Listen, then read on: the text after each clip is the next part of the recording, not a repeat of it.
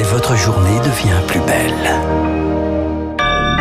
Bon réveil, bonne journée, soyez les bienvenus sur Radio Classique mercredi 24 mars, il est 7h.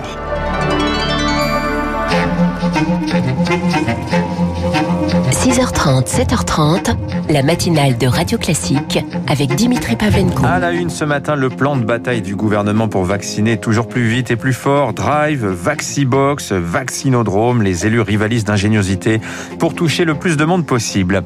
Pendant ce temps-là, l'épidémie s'emballe. 42 départements sont désormais dans le rouge. Combien seront bientôt confinés? Un conseil de défense se tient dans deux heures à l'Elysée.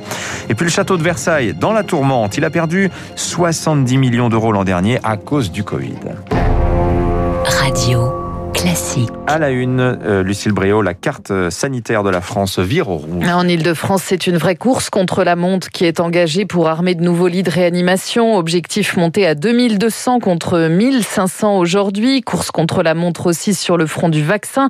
Le méga-centre du Stade de France ouvrira ses portes le 6 avril prochain.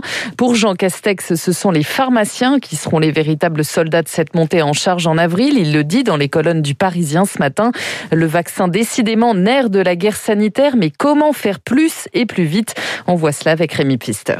Objectif, faire de la vaccination un acte simple, facile pour les gens. 8 à 10 millions de doses devraient arriver prochainement, alors il faudra bien sûr multiplier les centres de vaccination dans les petites villes par exemple, mais aussi créer des drives. Les gens pourraient venir avec leur voiture à des horaires décalés lors du déjeuner par exemple. 300 à 400 personnes pourraient se faire vacciner par heure. Ensuite, il faudra vacciner ceux qui ne peuvent pas se déplacer. Alors un nouvel outil a vu le jour, la Vaxibox, à l'initiative du CHU de Valenciennes, Laurent De le maire de la ville. Aujourd'hui, c'est compliqué, c'est l'ambulance qui les chercher ils sont allongés, c'est très difficile.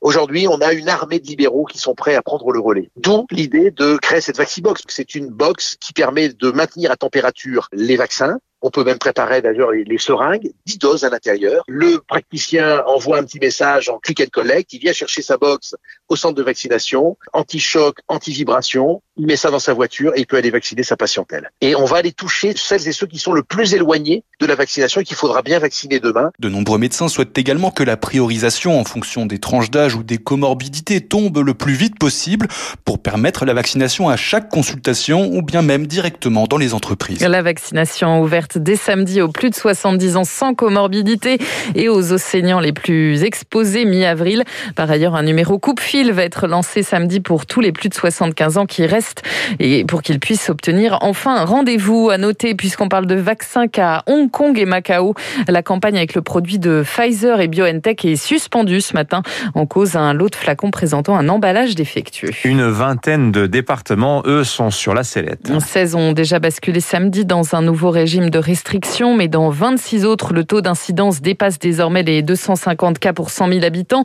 La liste sera sur la table d'un nouveau conseil de défense sanitaire ce matin à l'Elysée. La Nièvre y figure. La moitié des lits de réanimation sont déjà occupés là-bas. À Nevers, le maire Denis Thuriot, en lien avec le préfet, a préféré anticiper.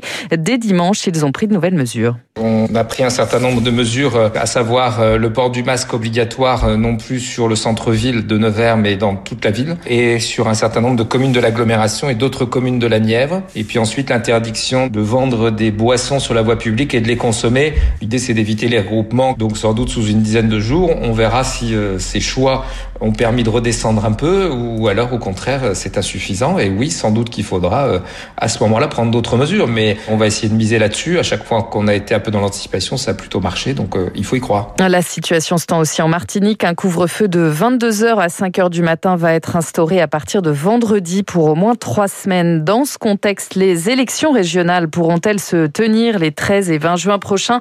Le Conseil scientifique donnera son avis dimanche sur la question. Emmanuel Macron, lui, a les yeux tournés vers 2022. Le chef de l'État redoute des tentatives d'ingérence de la Turquie dans l'élection présidentielle. Il s'exprimait hier dans le cadre d'un documentaire de l'émission C'est dans l'air diffusée sur France 5 sur le président turc Recep Tayyip Erdogan. On l'écoute. Il y aura des tentatives d'ingérence pour la prochaine élection, en jouant sur l'opinion publique. C'est écrit. Les menaces ne sont pas voilées. Je considère que ça, c'est insoutenable. Après, moi, j'ai noté depuis le début d'année une volonté du président Erdogan de se réengager dans la relation. C'est ce que je lui ai dit tout à l'heure. Et donc, je veux croire que c'est possible, ce chemin.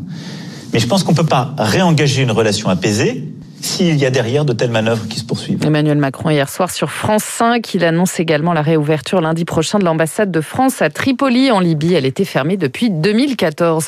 En Israël, Benjamin Netanyahou revendique ce matin une immense victoire aux législatives. Son parti, le Likoud, arrive en tête selon les sondages de sortie des urnes. Il obtiendrait entre 31 et 33 sièges sur les 120 de la Knesset, mais la majorité est encore incertaine. Les résultats définitifs seront connus vendredi. Aux États-Unis, Joe Biden relance le débat sur la prolifération des armes à feu. Il veut bannir les fusils d'assaut. Il demande à la Chambre et au Sénat d'agir. Hier, une nouvelle fusillade a fait 10 morts dans la ville de Boulder, dans le Colorado. Un homme de 21 ans a été inculpé. En Birmanie, Aung San Suu Kyi a rendez-vous devant la justice. Aujourd'hui, la junte l'accuse entre autres de corruption. La répression aveugle se poursuit. Là-bas, une fillette de 7 ans a été tuée par les forces de sécurité. La junte qui affirme ce matin que plus de 600 personnes arrêtées depuis le coup d'État ont été Enfin, un lieu mythique en péril, le château de Versailles. L'établissement a perdu 70 millions d'euros en 2020 à cause de la crise sanitaire. Pour éponger ce manque à gagner, le département des Yvelines vient de débloquer une aide de 15 millions d'euros sur trois ans. Objectif poursuivre les projets en cours et les travaux d'entretien. Catherine Péguer, la présidente de l'établissement du château de Versailles. Toute journée perdue à entretenir le château de Versailles est une journée perdue pour demain. Nous aurions renoncé à faire euh, un pavillon d'accueil pour les enfants. Eh bien, cette structure va pouvoir être faite. On va poursuivre la sécurisation de l'Opéra Royal, la replantation de nos jardins. Donc, vous voyez, dans beaucoup de domaines, cette aide exceptionnelle va nous permettre de ne pas perdre de temps. Catherine Pégard, la présidente de l'établissement du château de Versailles, au micro de Marc Tédé. Et puis, il y a du football ce soir. Les Bleus reçoivent l'Ukraine au Stade de France. Premier match des éliminatoires pour la Coupe du Monde 2022. Coup d'envoi à 20h45. Merci Lucille Bréau. Vous revenez tout à l'heure à 8h pour l'heure sur Radio Classique. Dans un instant, le rappel des titres de l'économie, l'édito de François Vidal et puis notre invité ce matin, Bijan Ekbal. C'est le président de l'AmCham France, la Chambre de commerce américaine en France.